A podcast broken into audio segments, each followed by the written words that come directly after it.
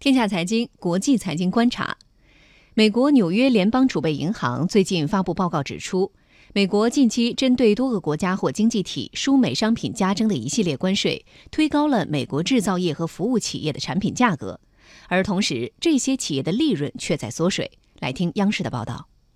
报告指出，百分之七十九的美国制造业企业和百分之六十的服务业企业都表示，美国近期对输美商品加征的一系列关税，直接或间接的导致他们的成本上升。其中，大约百分之十四的制造业企业和百分之十二的服务业企业表示，成本上升非常显著。调查中，百分之四十五的制造业企业都表示受投入成本上升的影响，今明两年他们产出商品的定价将上调。服务业中打算涨价的企业比例依然高于去年的相关数据。报告还指出，百分之五十一的制造业企业表示加征关税将导致他们二零一九年的利润降低，百分之四十七的制造业企业预计明年的利润也将缩水。服务业方面，预计今明两年利润减少的企业比例也将近百分之四十。业内人士指出，纽约联邦储备银行的这份报告是美国频繁挥舞关税大棒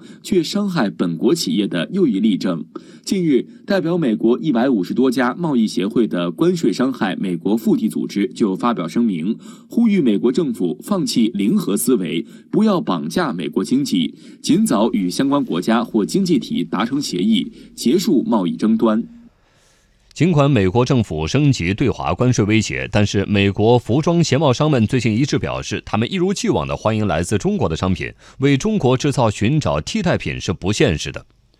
美国鞋业批发商与零售商协会主席马特·普里斯特强烈反对对鞋类商品加征关税。他提到，对美中两国商家来说，他们应该把重点放在加强商业关系上，尤其是服务全球消费者的全球性公司更需要建立良好的全球性关系，特别是与中国的关系。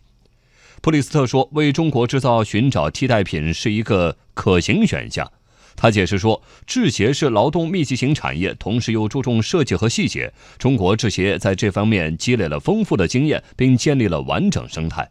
因此，生产商如果想离开中国，要面对搬迁生产线、寻找新伙伴、质量管控等一系列问题，而这些问题都难以在短时间内解决。美国服装鞋袜业联合会会长里克·黑尔芬拜说：“美国市场上百分之四十一的服装、百分之七十二的鞋和百分之八十四的饰品来自中国。”美国消费者非常重视质量、安全、耐用性等问题，而中国在这些方面积累了丰富经验，这是其他国家难以比拟的。